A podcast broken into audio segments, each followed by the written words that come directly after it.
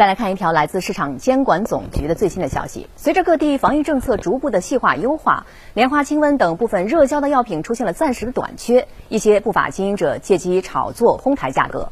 市场监管总局结合前期的线索，从多个平台提取多家药房九月以来莲花清瘟销售的数据，核查进货台账，发现部分的经营者在采购成本变化不大的情况之下，十二月初开始大幅的提高销售价格，已经涉嫌构成了哄抬价格。